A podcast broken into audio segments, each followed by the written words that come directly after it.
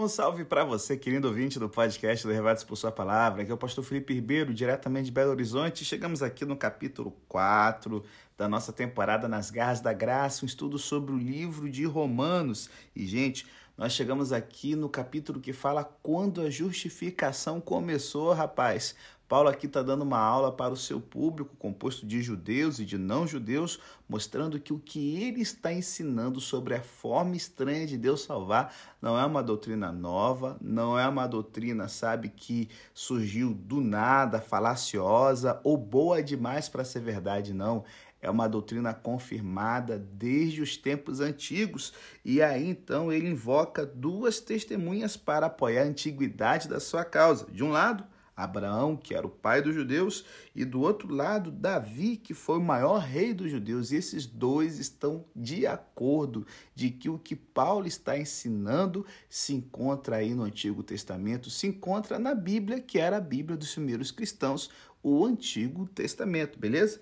Então, assim, é, com quem concordaria o pai fundador da nação e seu modelo de rei? Com Paulo ou com os fariseus? Bom, essa é a questão que nós encontramos aqui em Romanos, capítulo 4, rapaz. E quando a gente começa então a ler, eu acredito que você já leu, né, meu irmão? Porque não adianta você só ficar ouvindo podcast, tem que ler a Bíblia também, esperto. Então vamos lá. Se você já leu, você vai sacar que Paulo, que era judeu, e como tal sabia muito bem que Abraão era o tronco do qual brotou o povo judeu e sua religião, é, e assim, um cara fortemente ligado à raça dos judeus, certo?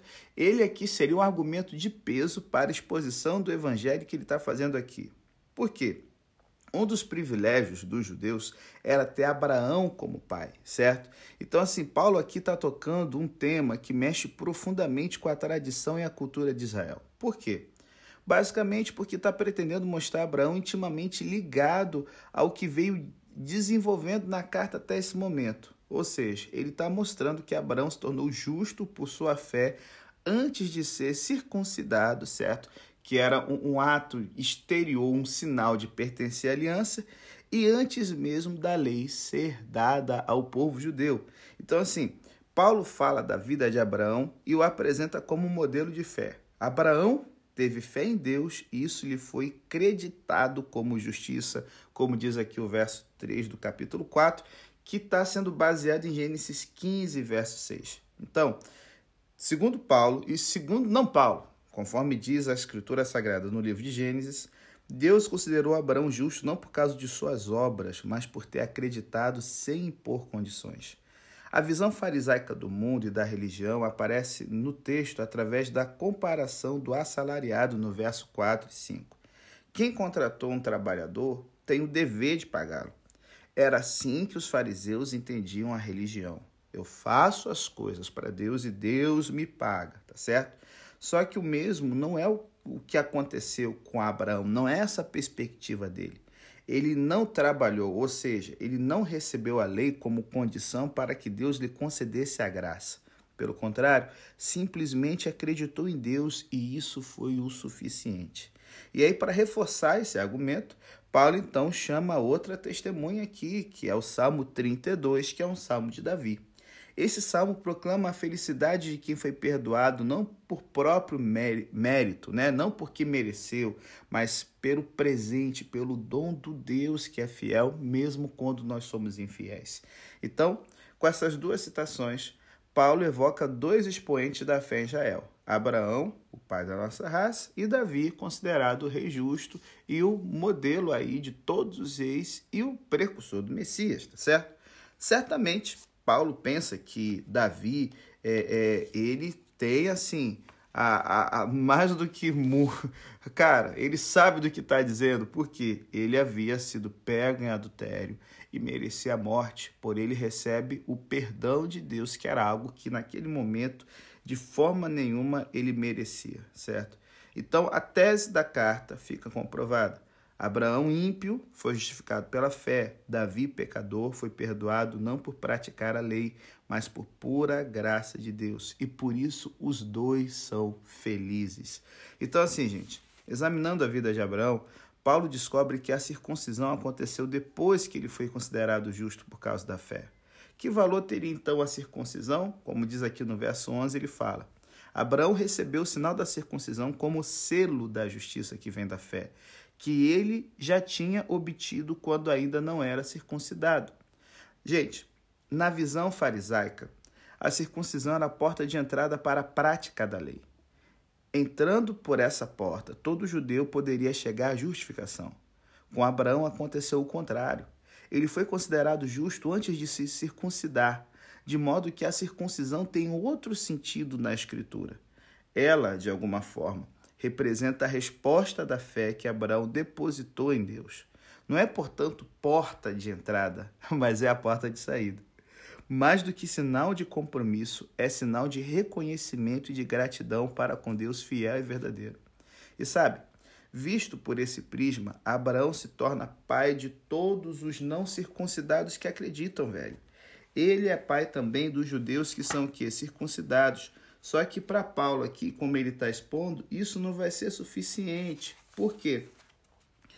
É, o verso 28 é, é, do, do, do capítulo 2 fala que aquilo que faz o judeu não é o que se vê e nem a marca visível na carne mas o que está escondido, a circuncisão do coração.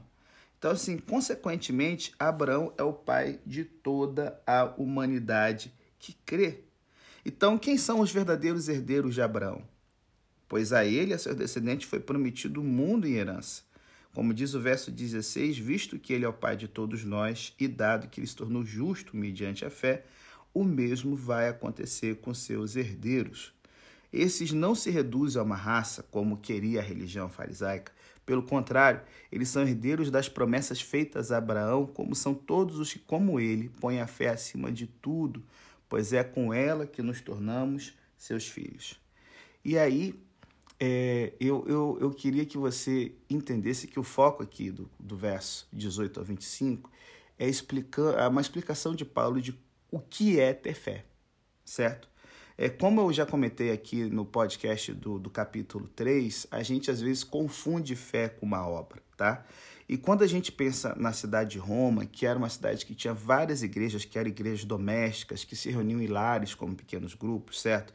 E que eram muito diversificadas quanto à origem étnica, condição social e cultural, Paulo, sabendo disso, é, apesar de não ter sido fundador dessas comunidades, né, e, e não ter estado em Roma antes de escrever essa carta, ele coloca aqui uma coisa que é o, o, o fundamento da unidade desses cristãos. É Para ele, existe um elo de ligação entre todos esses cristãos de condições sociais, culturais e étnicas diferentes. E essa ligação é a fé em Jesus Cristo. Gente, quando a gente lembra que Paulo foi um fariseu irrepreensível, como Filipenses 3, verso 6 nos diz, é, é, essa experiência que ele teve de Jesus, sua vida e sua visão da religião foram radicalmente mudadas. Como fariseu, Paulo acreditava que a prática da lei tornava justas as pessoas. Só que depois do encontro dele com Jesus na estrada para Damasco, agora que ele é um cristão, ele compreendeu que a justificação vem por meio da fé que é a adesão à pessoa e à prática de Jesus. Sabe? Qual a importância disso? Gente, imagina que você vai morrer no final dessa noite. E aí morreu, acabou. E depois da morte vem o juízo, é o que diz a palavra de Deus em Hebreus. E cara, se um anjo te revelasse que você ia morrer nessa noite e ele te perguntasse, cara, por que você deveria entrar no céu? O que você diria? Bom, então pensa comigo, você acredita que o céu existe? Então, quais são os requisitos gerais para que você possa entrar nele? Quem entra e quem não entra? Sabe? É, é, eu queria que você pensasse nas seguintes respostas que alguns cristãos e bons cristãos dariam para esse anjo ou para uma pessoa que estivesse perguntando sobre a existência do céu. Ah, eu, eu vou entrar porque eu dei o meu melhor para ser um bom cristão. Opção B. Ah, eu vou entrar porque acredito em Deus e tento fazer sua vontade. Opção C. Ah, eu vou entrar no céu porque eu creio em Deus de todo o meu coração. Gente, Essa pergunta revela concepções erradas acerca do que significa crer e ter fé. A resposta A está relacionada com a salvação pelas obras. A resposta B está relacionada com a salvação por fé mais obras. E a resposta C está relacionada com a salvação pela fé como obra. Em cada caso, as pessoas são religiosas, mas não alguém que não trabalha, como Paulo está falando aqui de Abraão, sabe? A cada alternativa, no entanto, falta a libertação gloriosa do Evangelho. Esses falsos entendimentos da fé salvadora levarão à insegurança, à ansiedade, à falta de uma garantia, a um possível orgulho espiritual, a, a sabe, a suscetibilidade à crítica e a uma devastação à luz de qualquer deslizes morais. Você está entendendo por que, que a fé salvadora é ela que faz toda a diferença? Se fé é igual a obediência, você está depositando sua fé em si mesmo, em sua capacidade e isso levará à vanglória e ao orgulho. Mas se fé foi igual a confiar na promessa da salvação de Deus, então você está depositando sua fé em Deus e na capacidade dele. E isso leva à humildade e à confiança. É, é isso aqui que Paulo está tentando fazer ao mostrar o exemplo de Abraão, sabe? Refletindo sobre esse tema, ele recorda aos romanos a pessoa de Abraão, figura típica de quem tem fé em Deus. O que é ter fé, então? é simplesmente entregar-se e entregar a própria vida a Deus. Foi o que aconteceu com Abraão. Seu chamado por parte de Deus vinha acompanhado de uma promessa: ter terra, descendência e dar início ao povo de Deus. Povo com vocação para não ter fronteiras de raça ou nação, e que foi justamente o que eles, cara, é, é, é destruíram, sabe? Boicotaram quando se tornaram, sabe, é, etnocêntricos. Abraão apostou tudo em base ao chamado e à promessa, sem buscar garantia, gente. Mais ainda, ele acreditou conhecendo na pele a impossibilidade de ter descendência, pois ele estava velho e sua esposa era estéril. Esperando contra toda esperança, Abraão acreditou e se tornou pai de muitas nações, conforme foi dito a ele: assim será a sua descendência. Ele não fraquejou na fé, embora estivesse vendo o próprio corpo sem vigor. Ele tinha quase 100 anos e o ventre de Sara já tinha amortecido. Gente, isso é fé, maluco. Você tá ligado? Deus coroa de êxito e torna justo Abraão por sua adesão incondicional, sem exigir garantias, sem ter certezas. Foi assim, é o que garante Paulo para a gente, que Abraão se tornou não somente pai de Israel, mas pai de todos que acreditam em Jesus. O mesmo acontece conosco hoje. Nós somos justificados quando acreditamos que Deus ressuscitou a Jesus dentre os mortos para nos livrar dos pecados e nos dar vida nova. Os cristãos, por isso, são chamados a fazer como Abraão, dar a própria adesão a Deus e a Jesus, sem exigir provas, sem buscar certezas e garantias. Cara, Abraão, então, ele nos mostra aqui o caminho para fortalecer nossa fé. E aí você quer, ah, pastor, eu quero ter a fé de Abraão, eu quero ser. Ô, oh, Glória, é isso aí que você tem que buscar mesmo, cara. É isso que você tem que buscar. Então, se você quer buscar ter a fé Abraão, de Abraão, saiba que a realidade, certo? É maior do que o modo como nos sentimos e como as coisas parecem ser. Abraão, velho, já cansado, já não vai sair mais nada daqui Paulo diz que é justamente nesse ponto que ele capta o sentido da fé. É porque vivemos pela fé e não pelo que vemos, como ele vai dizer em 2 Coríntios 5, verso 7. Fé, gente, não é o oposto da razão, mas às vezes é o oposto de sentimentos e aparências. Abraão olhou para o próprio corpo que lhe pareceu desesperador, maluco mas ele não vivia de aparências. Isso mostra que a fé não é um simples otimismo em relação à vida em geral, tampouco é fé no próprio eu. É o contrário. Ela começa com uma espécie de morte para autoconfiança. Fé é continuar alguma coisa a respeito de nossa fraqueza, apesar dos sentimentos e das percepções. Segundo, ele nos desafia a gente se concentrar nos fatos acerca de Deus. Se liga, Apesar da aparente possibilidade das promessas serem mantidas, Abraão deu glória a Deus plenamente certo de que Deus era poderoso. Isso mostra a gente que a fé não é ausência de raciocínio, mas sim uma profunda insistência em agir a partir da reflexão calculada, em vez da simples reação às circunstâncias.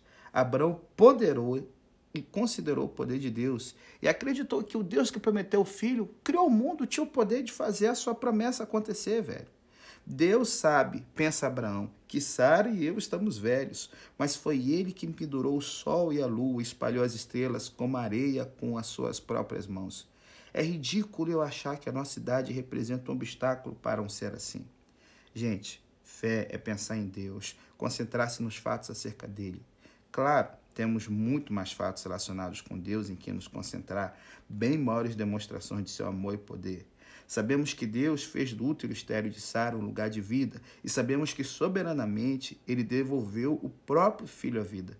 Temos muito mais em que nos apoiar do que Abraão tinha ao considerar quem é Deus e do que ele é capaz. Terceiro, confie na palavra, na, somente na palavra de Deus, velho. Sabe? Abraão acreditou que Deus era poderoso para realizar o que havia prometido. Crer em Deus não é pensar em Deus apenas, mas confiar em Sua palavra. É tomar Deus por Sua palavra, mesmo quando não existe mais nada em que se apoiar, quando os sentimentos, a opinião popular e o senso comum parecem contradizer a promessa dele. É olhar para o que Deus disse, deixar que isso defina a realidade para você. Então, com isso, Abraão nos mostra o caminho para fortalecer nossa fé, sabe?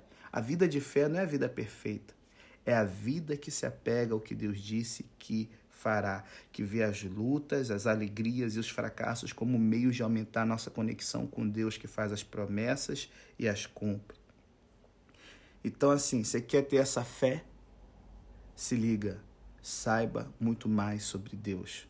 Estude, reflita, medite, leia livros cristãos, ouça podcasts cristãos, sabe? Mas de gente que acredita que a Bíblia é a palavra de Deus sabe? Que tem compromisso sério com o que a Bíblia fala sobre fé, com o que a Bíblia fala sobre como é a, a, obra de Deus na vida da pessoa. Abraão conseguiu vencer seu senso de fraqueza, deduzindo coisas com base no que ele sabia sobre Deus. Você precisa fazer a mesma coisa, meu ouvinte. Segundo, você quer ter uma fé mais forte? Haja com base nas promessas e na palavra de Deus, mesmo quando for difícil. Fé é viver considerando essas promessas como verdade. Por exemplo, você doa seu dinheiro com generosidade, embora possa parecer arriscado em termos econômicos, em virtude da promessa de Deus de cuidar de quem dá generosamente, como a gente acha em Malaquias 3, 9 e 10. Ou, por exemplo, você diz a verdade, embora isso possa lhe custar um amigo ou favor de um círculo em particular, pois sabe que isso agrada a Deus, que é o Senhor da história e tem nas mãos o coração de todas as pessoas. A vida de Abraão nos lembra que a verdadeira vida da fé ela é diferente, ela vai ser contracultural, mas que ela vai ser a melhor experiência da vida da gente. E aí, gostou? Partiu viver essa vida de fé? E que outras lições a gente pode tirar aqui desse capítulo 4 maravilhoso? Eu fiz então aqui a exposição geral do capítulo. Tá afim de saber mais? Então, nós temos aqui mais um episódio, mais assim, mais um bloco, que a gente vai falar um pouco mais sobre fé e sobre a justificação, como isso está ligado com o capítulo 3. E a gente vai fechar aqui o podcast de hoje com a parábola dos quatro filhos, que vai assim ilustrar de uma forma fantástica o que a gente aprendeu aqui de Romanos 1 até o capítulo 4.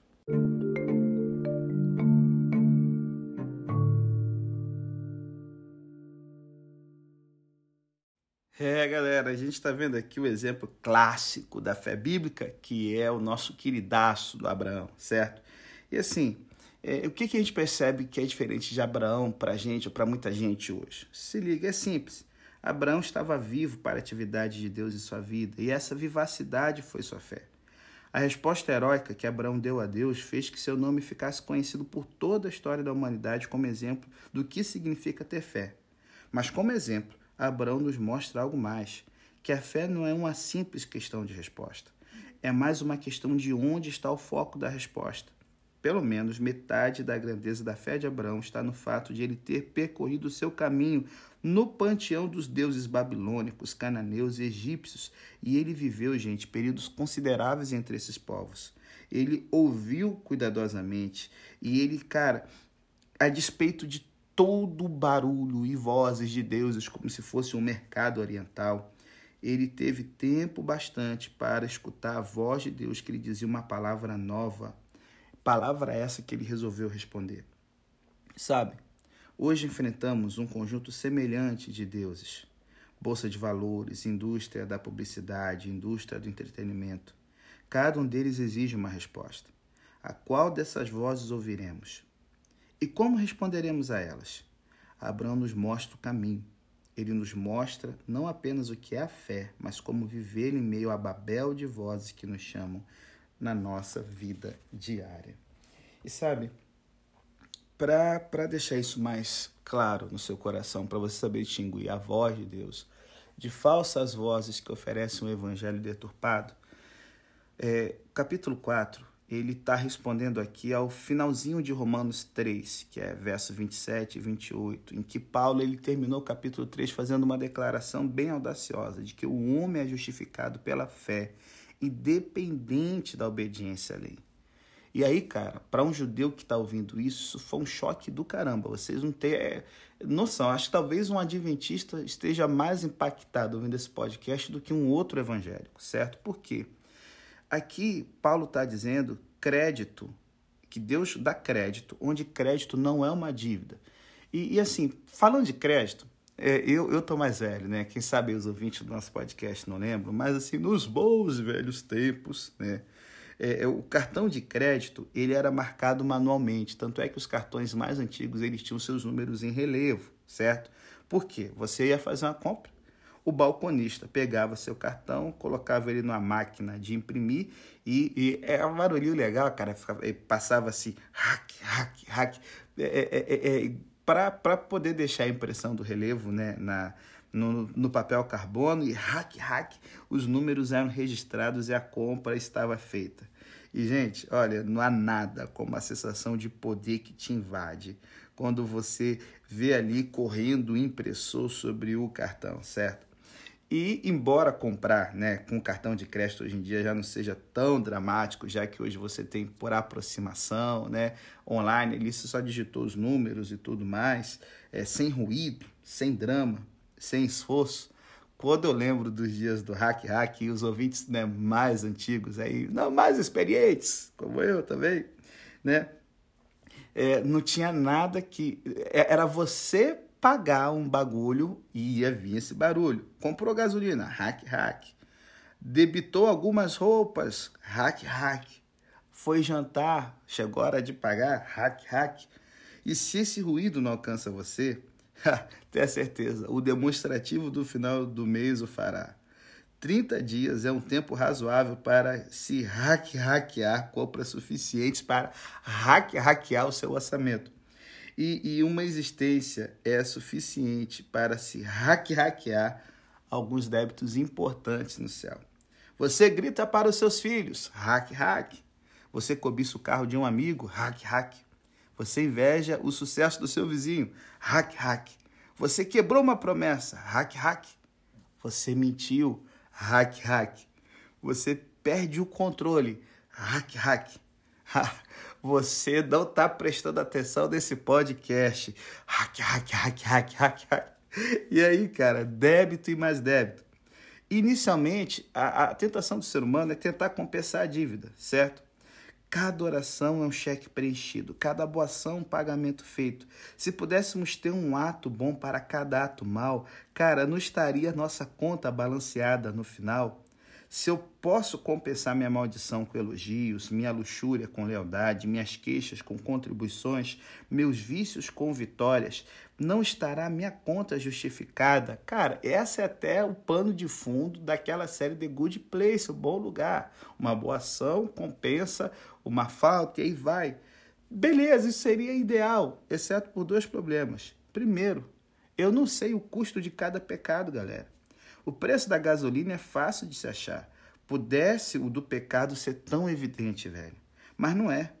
O que se cobra, por exemplo, por se conduzir tão loucamente no tráfico? Eu marco o motorista que corta à minha frente. O que faço para pagar esse crime? Dirijo a 70 por hora numa zona de 80? Acene e sorrio para 10 carros consecutivos? ou quem sabe, ou e, e se eu acordo de, de mau humor? O que se cobra por um par de horas lamurientas? Poderia o culto do próximo sábado compensar a manhã irritável de hoje? E o que equivaleria a um mau humor? Será que se cobra menos pela irritabilidade num dia nublado do que num dia claro? Ou me é permitido ficar aborrecido um certo número de dias por anos, por ano? E aí eu vou, ah, já tem aqui 15 dias para isso. Já foi 10. Cara, isso pode ficar confuso, velho. Você sabe disso. E não é menos o custo, e, e, assim, não é apenas o custo dos meus pecados que eu ignoro. A ocasião deles também. Algumas vezes eu peco, cara, e eu nem fico sabendo, maluco. E essa é a parada mais tensa, velho. Ó, se, se liga aí. É, é, é, Paulo ele fala que é, é, se alguém não conhece a lei, não pode ser culpado de pecado. Não que você não pecou, mas que você não sabia o tamanho da treta que você inventou. Sim? É, o que Paulo ele lembra a gente é que a Transgressão, ela carrega o sentido de uma contravenção deliberada e consciente de um limite. Se liga. Se eu invado uma propriedade particular, eu sou culpado da invasão. Porém, se eu deparo com uma placa anunciando propriedade particular, mantenha a distância e invado ainda assim essa propriedade, tá vendo aí, bulos? então eu sou um transgressor, rapaz conhecendo a lei explícita, eu a infringi mesmo assim. Gente, se liga, conhecer a lei não nos torna herdeiros. Ela, isso, isso só nos torna duplamente culpados, maluco. Então, assim, não tem essa coisa da isenção baseada na confiança. Cara, essa semana eu botei o carro numa vaga de táxi lá no centro de BH. Eu não sabia que era uma vaga de táxi porque tinha um monte de carro parado. O cara saiu, eu, pá, tá vendo no Palácio das Artes, coloquei o carro ali. Velho, fui rapidinho mostrar pro pastor Venefrides e tal, pra gente fazer um evento, pá. Quando a gente volta, tava lá a guarda municipal, é, a guarda municipal multando com força. Tentei argumentar, não sabia, não conhecia. Ah, tá pra cá ali, tinha que ter visto, mas não deu para ver. Não importa, é a lei. Você não sabia, mas você fez uma coisa errada, tá atrapalhando a vida dos táxis. Você, um monte de gente. É, mas tinha outros carros aqui. E aí você vai botar seu, seu carro só onde tem um monte de carro com a placa igual? É, velho. Isenção baseada em ignorância não rola. Então, assim, e quanto aos pecados que eu cometo agora, sem saber, piores do que você parar num lugar de táxi. Imagina que, sei lá, alguém em algum lugar descobriu que é pecado pescar. Ou se Deus achar que o modo de pescar colinha, anzol é pecaminoso, rapaz, a gente vê que não é sério a gente querer. É, é não é sério, não, que não é fácil a gente querer levar a forma de encarar o pecado da forma como na cultura popular a gente tenta fazer. E ainda tem pior: existem pecados que são secretos. Sabe, mesmo quando eu estou gravando esse podcast, eu estou pecando. Porque eu gostaria de pensar que eu estou é, é gravando para a glória de Deus, mas será que realmente é só isso? Será que eu estou livre da vaidade de ver quantas pessoas ouviram e curtiram esse podcast? Será que esse ser aqui tem interesse apenas no conteúdo, sabe? E, e, e não sabe como as pessoas vão receber? E dificilmente, gente, estou sendo sincero. Eu me pergunto se as pessoas vão concordar, se elas vão aprovar, se elas vão apreciar todas as longas, diligentes, tediosas, exaustivas, torturantes horas em que eu, humildemente, vou dando forma aqui aos pensamentos. E você? Alguns pecados de omissão no demonstrativo desse mês? Você deixou passar alguma chance de fazer o bem? Deixou escapar a oportunidade de perdoar? Negligenciou uma porta aberta para servir? Você aproveitou cada oportunidade de encorajar seus amigos? Hack, hack, hack, hack. Existem outros pontos importantes. O tempo da graça, por exemplo. O meu cartão de crédito permite um pagamento mínimo e então ele joga o resto da dívida para o mês seguinte. Será que Deus faz assim? Ele me deixaria pagar a ganância de hoje no próximo ano? E quanto aos juros? Se eu deixo um pecado em meu demonstrativo por vários meses, isso incorrerá em mais pecado? E falando em demonstrativo, onde está ele? Eu posso vê-lo? Com quem está? Como pago os estragos? E isso aí. Essa é a questão. Como lidar com as dívidas que tenho para com Deus? Negando-as? Minha consciência não deixa. Acho pecados piores nos outros. Deus não cai nessa. Reivindico isenção por linhagem. Orgulho familiar não ajuda. O que os fariseus estão aprendendo aqui? Tento compensar. Poderia, mas isso nos leva de volta ao problema. Desconhecemos o custo do pecado, nem mesmo sabemos o quanto devemos. Então, o que fazemos? É essa a resposta que Paulo traz naquilo que é, cara, o mais importante e singular, cara, parágrafo que alguém já escreveu sendo justificados gratuitamente pela sua graça, mediante a redenção que há em Cristo Jesus, o qual Deus propôs como propiciação pela fé no seu sangue. Romanos 3, 24 e 25. Mas, pastor, você está voltando para o capítulo 3? Sim, porque o capítulo 4 só fica claro à luz disso, gente. Simplesmente, o custo de seus pecados é mais do que você pode pagar. O presente do seu Deus é maior do que você imagina. O homem é justificado pela fé, sem as obras da lei. Essa pode muito bem ser a verdade espiritual mais difícil de se compreender, porque por alguma razão as pessoas aceitam Jesus como Senhor antes de aceitá-lo como Salvador. É mais fácil compreender o seu poder que a sua misericórdia. Celebramos o túmulo vazio bem antes de nos ajoelharmos perante a cruz. Nós, como Tomé, morreremos por Cristo antes de ter deixado Cristo morrer por nós. E nós não estamos sozinhos. Não somos os primeiros a lutar com a apresentação que Paulo faz da graça. Aparentemente, o primeiro a duvidar da Epístola aos Romanos foi o primeiro a lê-la, o próprio Paulo. De fato, tem-se a impressão de que Paulo podia ouvir as indagações. O apóstolo levanta a pena da página e imagina seus leitores, alguns torcendo, uns duvidando, outros negando antecipando-lhes os pensamentos, ele trata de suas objeções. E é para isso que Romanos 4 existe. Você pode chegar e dizer: ah, não, Paulo, isso aqui é arriscado demais para ser verdade. Porque vamos agora anular, pois a lei pela fé. O ponto aqui é a motivação. Se não sou salvo por meus trabalhos, então por que trabalhar? Se não sou salvo pela lei, então por que guardar a lei? Se não sou salvo pelo que faço, então por que vou fazer alguma coisa? E você tem que admitir, galera, que a graça é algo arriscado. Existe a possibilidade de a pessoa levar isso ao extremo. Existe a probabilidade de a pessoa abusar da bondade de Deus. E aí, sobre cartões de crédito, outra ideia pode ser útil aqui, certo? É, eu acredito que você já deve ter tido, às vezes, um cartão de crédito que foi a sua mãe que te deu como adicional e tudo mais. E, e eu lembro quando a minha mãe me deu um, um adicional do cartão de crédito quando eu estava na faculdade, falou assim: olha, isso aqui é para minha emergência, se precisar e tal, mas leve isso a sério, não deixe ninguém roubar, não gaste sem me avisar e tudo mais. E cara, agora eu tinha um negócio maluco que era um poder de gastar dinheiro sem ter o dinheiro na mão. Rapaz, que risco, você não acha? É, é, é, é, velho, o que, que me impediu de sair tocando louco com o cartão da minha mãe? O que, que vai impedir você de sair, cara, desenfreado por aí? Se a adoração não nos salva, por que adorar? Se o dízimo não salva, por que dizimar? Se minha moralidade não me salva, então atenção, mulheres, cheguei. Judas adverte contra essa atitude quando fala de pessoas que convertem em dissolução a graça de Deus, lá no verso 4, 4 da epístola dele. E Paulo, mais tarde, vai atacar com a questão: que diremos, pois? Permaneceremos no pecado para que a graça de Deus seja maior? De modo nenhum. Então, assim, que pensamento horrível que vem na cabeça de Paulo. E de fato, graça promovendo mal, misericórdia endossando o pecado, que ideia sinistra, velho. O apóstolo Paulo usa o termo mais forte possível do idioma grego para repudiar essa ideia. É o, é o termo grego megnoito, que significa literalmente nunca. Como ele já expressou antes, a bondade de Deus te leva ao arrependimento, em Romanos 2, verso 4. Então compreenda de uma vez. Alguém que vê a graça como permissão para pecar tem perdido inteiramente a graça. Misericórdia compreendida é santidade desejada, certo?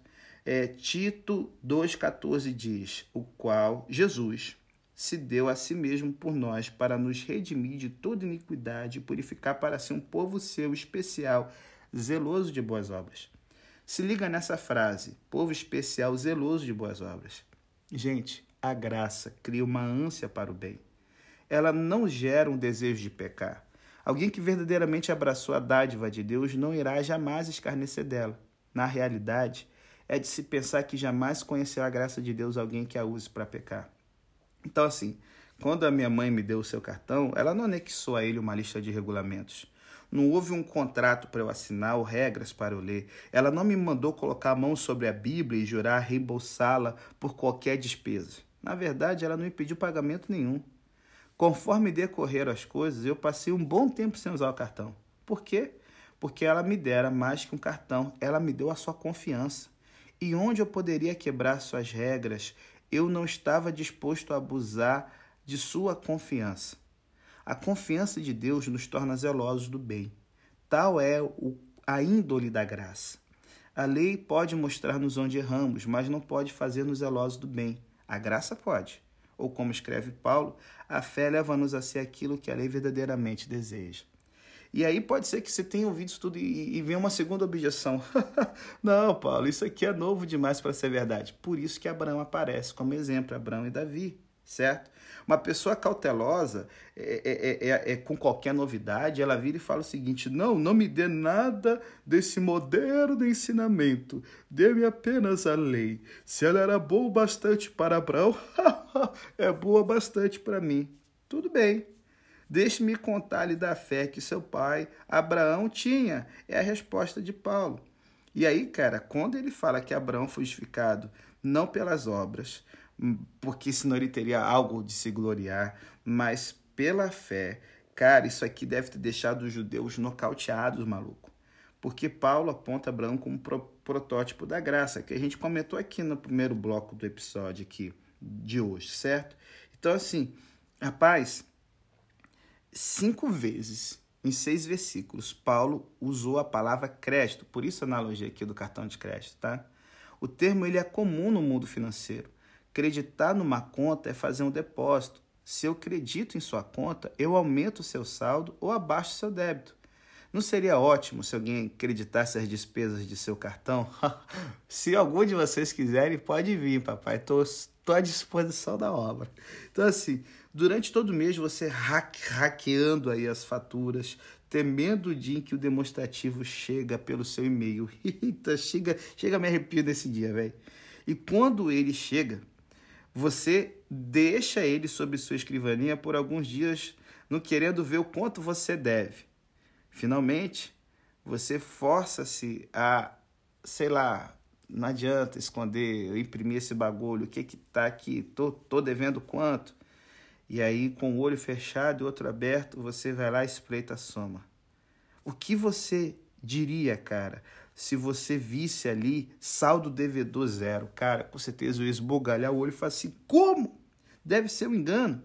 Então você, meu ouvinte, você liga ao banco que emitiu o cartão. Sim, explica o gerente, sua conta foi totalmente quitada. Um tal de Felipe Ribeiro enviou-nos um cheque para cobrir sua dívida. Fez um Pix, tudo salvo. E aí você não pode acreditar em seus ouvidos. O quê? Como o senhor sabe que o Pix que deu certo, que o cheque dele é bom, sei lá? Oh, não há dúvida, o senhor Felipe Ribeiro tem estado pagando as dívidas das pessoas há muitos anos. É claro que isso aqui é, é uma fábula, tá Eu não tenho esse poder, eu estou aberto a que alguém pague minhas dívidas. Como eu gostaria de fazer isso por você, porque eu teria muito dinheiro, mas não fique esperançoso que eu sou um duro, papai. Tenho minhas próprias faturas e quanto você vai pagar. Só que Jesus adoraria fazer e ele pode. Afinal de contas, ele não tem dívida pessoal. E o que é mais importante, ele tem feito isso há anos. Como prova, Paulo, que apanhou um arquivo de dois mil anos marcado Abraão de U e puxando o extrato, ele percebeu que o extrato de Abraão tinha só cota de débitos. Gente, Abraão estava longe da perfeição. Houve algumas vezes em que ele preferiu confiar nos egípcios em vez de confiar em Deus. Ele até mentira, dizendo a Faraó que Sara, sua esposa, era sua irmã. Mas Abraão teve uma atitude que mudou-lhe a vida para sempre. Abraão creu em Deus e isso lhe foi creditado como justiça. Aqui está um homem justificado pela fé antes de sua circuncisão, antes da lei, antes de Moisés e os dez mandamentos. Eis aqui um homem justificado pela fé antes da cruz. O sangue do Calvário que cobre pecados estende-se tanto ao passado longínquo quanto ao futuro. E Abraão não é o único herói, como a gente já viu. Davi fez a, é, diz a mesma coisa. É o que Paulo nos revela aqui no capítulo 4. Não devemos ver a graça como uma provisão feita depois de a lei haver falhado. A graça foi oferecida antes de a lei ter sido revelada. Na verdade, a graça foi oferecida antes de o um homem haver sido criado, porque 1 Pedro 1, verso 18 a 20 nos diz: Sabendo que não foi com coisas corruptíveis como prata ou ouro que vocês foram resgatados da vossa vã maneira de viver, que por tradição recebeste dos vossos pais, mas com precioso sangue, como de um cordeiro sem defeito e sem mancha, o sangue de Cristo, o qual na verdade foi conhecido ainda antes da fundação do mundo, mas manifesto no fim dos tempos por amor de vocês. Cara, porque Deus ofereceria a graça antes que dela necessitássemos. Bom, se lembra do cartão que eu falei que minha mãe me deu? Bom, quando eu precisei, precisei realmente. É, eu estava noivo da Laura e a Laura eu estava me formando, ela ia fazer uma excursão, uma excursão com o coral da, da do IAN, né, da Faculdade da Bahia, e eu não queria perder, cara, nenhum momento com ela. Eu peguei o cartão e, e, cara, partiu Recife, que é onde ela ia cantar, tinha amigos lá, e eu fiquei o final de semana deslumbrado, ouvindo minha morena cantando, feliz demais da conta. Por quê? Antes que aparecesse uma necessidade, minha mãe já tinha feito a provisão para que eu pudesse ter o suficiente para poder ir. E, claro, fui lá, acabei comprando os livros, gastei a mais, cara de pau. Aí você né, chega, ô oh, mãe, desculpa e tal. E, cara, minha mãe de boas fala assim: ó, eu lhe dei o cartão para você numa necessidade. Você, ah, gastei a lei e tal, aprendeu a lição. E, gente, nunca mais eu trolei o cartão dela, certo? Eu aprendi que o perdão de, de minha mãe predatara-me o erro. Ela me deu o cartão antes que, que eu, eu, eu, fizesse qualquer asneira de gastar um pouco mais sem ter avisado. É, é, eu preciso dizer para você que Deus tem feito o mesmo. Por favor, me entenda. Minha mãe não queria que eu gastasse um pouquinho a mais. Ela me deu cartão não para que eu arruinasse as finanças dela, só que ela conhecia seu filho. E ela sabia que algum dia o seu filho ia precisar da graça. Compreenda, por favor, Deus não nos quer pecando, ele não nos deu a graça porque pecaríamos, mas ele conhece seus filhos. Ele que forma o coração de todos eles, que contempla todas as suas obras, como diz o Salmo 33, verso 15. Ele que conhece a nossa estrutura e sabe que somos pó, como diz o Salmo 103, 14. E ele sabia que algum dia precisaríamos da sua graça. A graça não é algo novo, gente. A misericórdia de Deus pré-data Paulo e seus leitores, pré-data Davi e Abraão, pré-data até mesmo a criação ela certamente predatou qualquer pecado que você tenha cometido. A graça de Deus é mais remota que o seu pecado e maior que esse também. Bom demais para ser verdade? Essa é a terceira objeção. Bom demais para ser verdade. Não dá para acreditar nisso, pastor. Assim como houve um pragmatista que afirmou-se a graça arriscada demais e um tradicionalista que afirmou-se ela nova demais, Paulo tem na mente alguém igualmente, sabe, é, é cético, que disse: Isso aqui é bom demais para ser verdade. E essa é, sem dúvida, a objeção mais comum à graça. É, ninguém me procura no zap, e muitas vezes aconselho né, as pessoas, os jovens e tal, para me perguntar sobre Abraão, obras, leis e fé. Só que quantas vezes eu já ouvi indagações como, por exemplo, uma jovem que passou dois anos na faculdade dizendo sim à carne e não a Deus. Ou quem sabe conversando com um jovem marido interessado em saber se Deus pode perdoá-lo por um aborto financiado por ele há mais de uma década.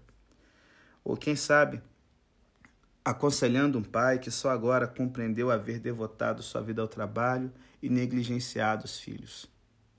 Todos querem saber se ultrapassaram os limites de seu crédito com Deus. E não são os únicos. A grande maioria simplesmente determina: Deus pode dar graça a você, mas não a mim. Veja só, eu tenho deixado a coisa correr solta, tenho chafurdado na lama, Eu não sou um pecador comum. Eu sou culpado de aí, cara, aquele espaço em branco que você tem às vezes, né, para botar o valor no cheque. Isso para quem usou cheque já um tempo atrás. E aí você vai lá e preenche todo o espaço em branco, igual aqueles formulários que a gente faz, observações e tá lá uma lista de pecados.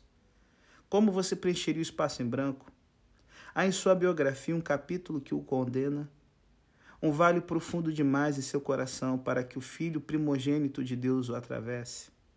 Se você pensa que não há mais esperança para si, Paulo tem uma pessoa a qual deseja que você conheça. Nosso passado estéreo traz a memória do apóstolo o ventre estéreo de Sara. Deus prometera a Sara e Abraão um filho. E de fato, o nome Abraão significa pai exaltado. Deus até mudar o nome de Abrão para Abraão, que significa pai de muitos, contudo, nada de filho. 40 anos se passaram antes que a promessa fosse honrada. Você não acha que a conversa tornou-se terrivelmente rotineira para Abraão? Tipo, se liga. Ô oh, Senhor, qual o seu nome? Abraão. Oh, pai de muitos, que grande título! Diga-me quantos filhos você tem. Abraão suspirava, abaixava a cabeça e respondia: Nenhum. Deus prometera uma criança, porém Abraão não tinha filhos. Saíra de sua cidade para uma terra desconhecida, contudo, nenhum filho havia nascido. Superara a fome, mas ainda não tinha um filho. Seu sobrinho Ló viera e se fora, mas nenhum filho ainda. Encontrara-se com anjos e com Melquisedeque, e continuava sem um herdeiro. E lá você está, Abraão, com 99 anos, e Sara não muito mais jovem. Ela tricotava e ele encaixava as peças de um quebra-cabeça e ambos acalentavam a ideia de balançar nos joelhos ossudos um menininho robusto. Ele perdera os cabelos, ela os dentes, e nenhum passava muito tempo desejando o outro. Não obstante, nunca haviam perdido a esperança. Ocasionalmente, Abraão pensava na promessa de Deus e então piscava para Sara. Ela dava um sorriso e pensava: Bem, Deus prometeu-lhes um bebê, não prometeu? Quando as coisas pareciam impossíveis, Abraão ainda acreditava, apoiando-se não no que ele não podia fazer, mas naquilo que Deus dissera que faria. Gente, Abraão não focalizou a própria impotência e disse: É impossível, esse velho corpo de cem anos nunca poderia ter um filho. Tampouco avaliou as décadas de infertilidade de Sara e desistiu. Ele não ficou roendo as unhas em volta da promessa de Deus e fazendo perguntas céticas ele mergulhou na promessa e veio à tona forte, pronto para Deus. Por causa disso foi dito: Abraão, contra toda esperança, em esperança creu, e isso lhe foi também creditado como justiça. Tudo se fora. Não mais juventude, não mais vigor, não mais força. O levante-se e ande tinha se levantado e ido. Tudo que o velho Abraão e a velha Sara tinham era um carnê do seguro social e uma promessa do céu. Porém, Abraão resolveu confiar na promessa em vez de fixar-se nos problemas. Como resultado, o Programa Governamental de Assistência de Saúde aos Casais Idosos foi o primeiro a ter um berço na enfermaria. E nós temos mais do que eles? Realmente não. Não há um de nós que não tenha sido hackeado, hack, hack, mais faturas do que poderia pagar. Porém, não há um de nós que deva permanecer em débito. O mesmo Deus que deu um filho a Abraão prometeu graça a nós. O que é mais. E, cara, o que é mais inacreditável? O que, que é? Sara dizendo a Abraão que ele era papai, ou Deus declarando justos você e eu? Ambas as coisas absurdas. Ambas boas demais para ser verdade, mas ambas vindas de Deus. E se você me aguentou até aqui, eu quero convidar você para, logo depois da vinheta, uma parábola, você entender qual é a diferença da vida transformada pela graça e da vida que tenta vencer todas as coisas sozinha.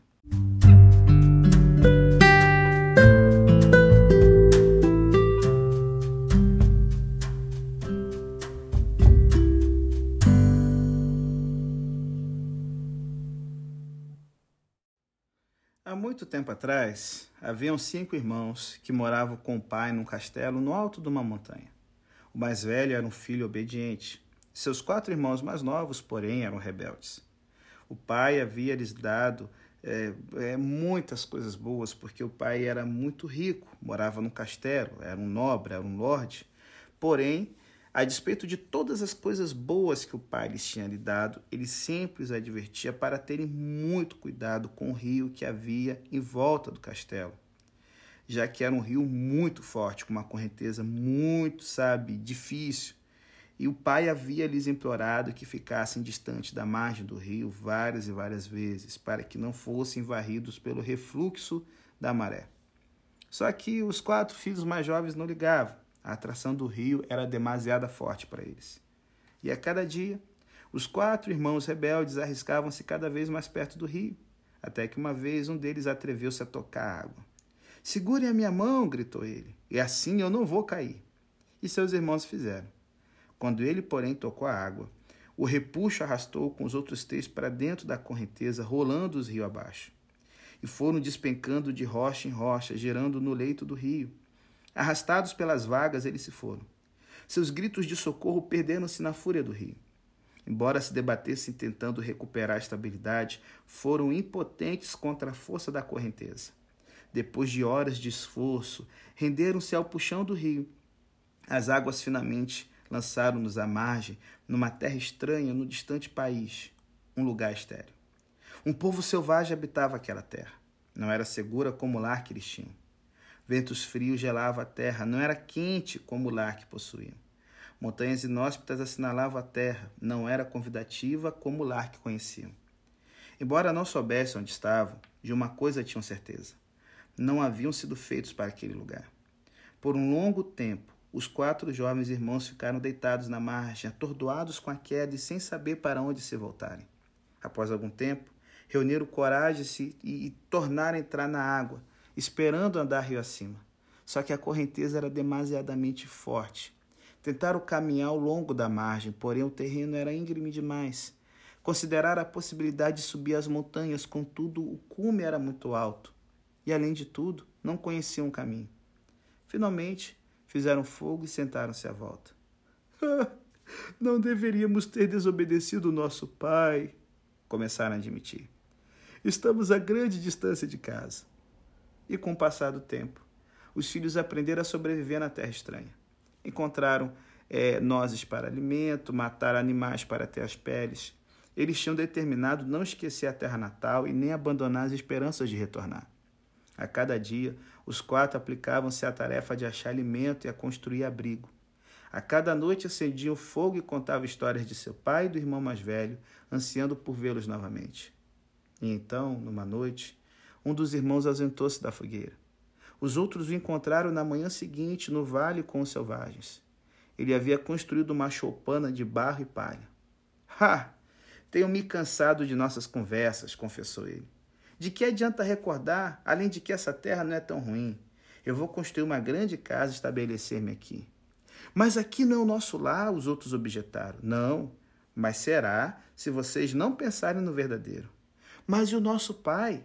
O que tem ele? Ele não está aqui, ele não está por perto. Devo viver para sempre na expectativa de sua chegada? Eu estou fazendo novos amigos, estou aprendendo novos caminhos. Se ele vier, muito bem, mas eu não vou parar minha vida. E assim os outros três deixaram o construtor de cabanas e se foram. Eles continuaram a se encontrar em volta do fogo, falando do lar e sonhando com o retorno. Alguns dias depois, o segundo irmão faltou ao encontro da fogueira. Na manhã seguinte, os outros dois o acharam no alto de uma ladeira, fitando a cabana de seu irmão. Que desgosto, desabafou ele quando os dois se aproximaram. Nosso irmão é um fracasso total, um insulto ao nome de nossa família. Pode imaginar um ato mais desprezível construindo uma cabana com selvagens, esquecendo nosso pai? Ah, o que ele está fazendo é errado, concordou mais jovem. Mas o que fizemos é igualmente mal. Nós desobedecemos, tocamos o rio, ignoramos as advertências de nosso pai. É, bem, Podemos ter cometido um ou dois enganos, mas comparados àquele coitado da choupana, nós somos santos. Papai vai perdoar nosso pecado e castigar ele. Venham, insistir os dois irmãos, volte ao fogo conosco. Não, acho que devo manter o olho em nosso irmão. Alguém precisa conservar uma recordação de seus erros para mostrar a papai. E assim os dois retornaram, deixando o irmão construindo e o outro julgando. Os dois filhos gestantes ficaram perto do fogo, encorajando-se mutuamente e falando do lar. Era o remanescente. Então, ao acordar numa manhã, o mais novo achou-se sozinho. Procurou pelo irmão e encontrou perto do rio amontoando pedras. As coisas não são assim, explicou o amontoador de pedras enquanto trabalhava. Meu pai não vem a mim. Eu devo ir a ele. Eu que o ofendi, eu que o insultei, eu que falei com ele. Há apenas uma opção: construirei um caminho de pedra sobre o rio e irei até a presença de nosso Pai. Pedra sobre pedra, eu as amontoarei até que sejam suficientes para eu viajar rio acima em direção ao castelo. Ao ver quão duro eu tenho trabalhado e quão diligente tenho sido, nosso Pai não terá escolha. Ele abrirá a porta e me deixará entrar em sua casa. O último irmão não sabia o que dizer. Voltou-se a sentar-se sozinho junto ao fogo até que certa manhã ouviu atrás de si uma voz familiar. Ei, mano! Papai mandou-me buscar vocês e levá-los para o lar. Levantando os olhos, ele viu a face do seu irmão mais velho. Você veio nos buscar, gritou ele, e ambos ficaram abraçados e dançando por um longo tempo, pulando de alegria. E os outros? perguntou finalmente o mais velho. Um fez uma casa aqui, o outro está vigiando ele, e o terceiro está construindo um caminho sobre o rio. E assim o primogênito pôs-se a procurar os irmãos. Foi primeiro achou pana de palha no vale. Fora, estranho! enxotou seu irmão pela janela. Você não é bem-vindo aqui. Não, sou seu irmão mais velho, eu vim para te levar de volta ao lar. Mentira! Você veio pegar minha mansão. Isso não é uma mansão, velho é uma choupana, é uma mansão, é a mais bela da planície. Eu a construí com minhas próprias mãos, agora vá embora. Você não pode ficar com a minha mansão. Ei, doido, sou seu irmão mais velho, você não se lembra da casa de seu pai? Eu não tenho pai. Você nasceu num castelo, numa terra distante, onde o ar é cálido, dos frutos abundantes. Você desobedeceu a seu pai e acabou nessa terra estranha. Eu vim a fim de levá-lo para casa. O irmão prescutou a face do primogênito através da janela, como se estivesse vendo um rosto já visto no sonho. Mas a pausa foi curta, pois de repente os selvagens atopetaram a janela também. Vá embora, intruso, exigiam eles. Essa casa não é sua. Vocês estão certos, respondeu o primogênito, mas vocês não são nada dele. E os olhos dos dois irmãos encontraram-se novamente. Mais uma vez o construtor sentiu um aperto no coração, mas os selvagens haviam conquistado sua confiança. Ele quer apenas a sua mansão, gritaram eles. Mande-o embora. E ele o mandou. O primogênito foi procurar o segundo irmão. Não teve de ir muito longe. Sobre a ladeira, próxima à cabana, ao alcance da vista dos selvagens, estava o irmão acusador. Ao ver o primogênito aproximando-se, ele alegrou-se. Que bom que você está aqui para ver o pecado do nosso irmão. Você está sabendo que ele voltou as costas ao castelo? Está sabendo que ele nunca mais falou de casa? Eu sabia que você viria e tenho anotado cuidadosamente as ações dele. Castigue-o! Eu aplaudirei a sua ira. Ele a merece. Trate dos pecados de nosso irmão. E o primogênito falou suavemente: Precisamos cuidar de seus pecados primeiro. Meus pecados? Sim, você desobedeceu papai. E o irmão deu uma risada sarcástica e esmurrou o ar. Meus pecados não são nada. Lá está o pecador, acusou ele apontando para a cabana. Deixe-me contar-lhe dos selvagens que ficam lá. Ei, eu prefiro que fale de si mesmo. Não se preocupe comigo. Eu vou te mostrar que quem é que precisa de ajuda. E agora, correndo em direção à cabana, ele começa a gritar: Venha! Nós espiaremos pela janela. Ele nunca me vê. Vamos juntos. E ele chegou à cabana antes de perceber que seu irmão mais velho não seguira. Depois disso, o primogênito encaminhou-se para o rio. Lá achou o terceiro irmão afundado na água até os joelhos, amontoando pedras. Ô oh, irmão, papai mandou me levar você para casa. Só que o outro nem levantou os olhos. Eu não posso conversar agora. Devo trabalhar. Papai sabe que você caiu, contudo ele o perdoará. Vamos, volte. Ele pode, interrompeu o irmão, esforçando-se por manter o equilíbrio contra a correnteza mas antes eu tenho de chegar ao castelo. Devo construir um atalho sobre o rio. Primeiro lhe mostrarei que sou digno, e só depois pedirei sua misericórdia. Cara, disse o irmão mais velho, ele já teve misericórdia de você. Eu transportarei rio acima. Você jamais será capaz de construir um atalho. O rio é tão comprido, a tarefa é grande demais para você. Papai mandou me carregá-lo para casa. Eu sou forte, eu consigo. e pela primeira vez o amontoador de pedras olhou para cima. Como você ousa falar com tanta irreverência? Meu pai não irá me perdoar facilmente. Ele é um cara íntegro e honesto e sério. Eu pequei. Eu cometi um grande pecado. Ele nos disse para evitarmos o rio, nós desobedecemos. Sou um grande pecador. Preciso trabalhar muito para corrigir isso. Não, meu irmão, você não precisa de muito trabalho, disse o mais velho. Você precisa de muita graça. Você não possui força nem pedra suficiente para construir a estrada. Foi por isso que nosso pai me enviou. Ele quer que eu leve para casa. Está dizendo que eu não consigo? Está querendo dizer que não sou suficientemente forte? Veja o meu trabalho, veja minhas rochas, eu já posso dar cinco passos. Porém, ainda faltam cinco milhões à frente, velho. E o irmão mais novo fitou o primogênito com raiva. Eu sei quem é você. Você é a voz do mal está tentando seduzir-me e afastar-me de meu santo trabalho. Para trás de mim, Satanás, víbora maldita. E ele jogou no primogênito a pedra que ia pôr no rio. Herético! gritou o construtor de estradas. Deixe essa terra. Você não pode me fazer parar. Eu construirei essa passagem e apresentar-me-ei ante meu pai. Então ele terá de me perdoar. Eu conquistarei o seu favor. Serei merecedor de sua compaixão. E o primogênito balançou a cabeça. Favor conquistado não é favor. Compaixão merecida não é compaixão. Eu lhe imploro, deixe-me transportá-lo rio acima. E a resposta foi outra pedrada. Então o primogênito virou-se e saiu. E o caçulinha estava esperando junto ao fogo quando o primogênito retornou. Os outros não vêm? Não, disse o mais velho. Um preferiu indutar-se, o outro julgar, e o terceiro trabalhar. Nenhum deles escolheu nosso pai. Então eles permanecerão aqui. O irmão primogênito balançou a cabeça devagar. Por enquanto. E nós voltaremos a papai? indagou Caçulinha. Sim. E ele me perdoará? Será que ele teria me enviado se não fosse assim? disse o filho primogênito.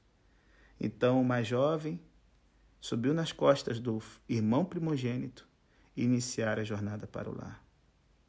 Todos os irmãos receberam o mesmo convite. Cada um teve a oportunidade de ser carregado pelo irmão mais velho. Bem, como você tem agido? Qual filho você tem sido da história? O hedonista? O judicialista? O legalista? Ou o filho que, pela fé, se apega à bondade do pai. Esse é Abraão. O caçula é o Davi. Abraão, Davi e você e eu. Se entendermos que é pela fé que se anda para se voltar para a casa do Pai.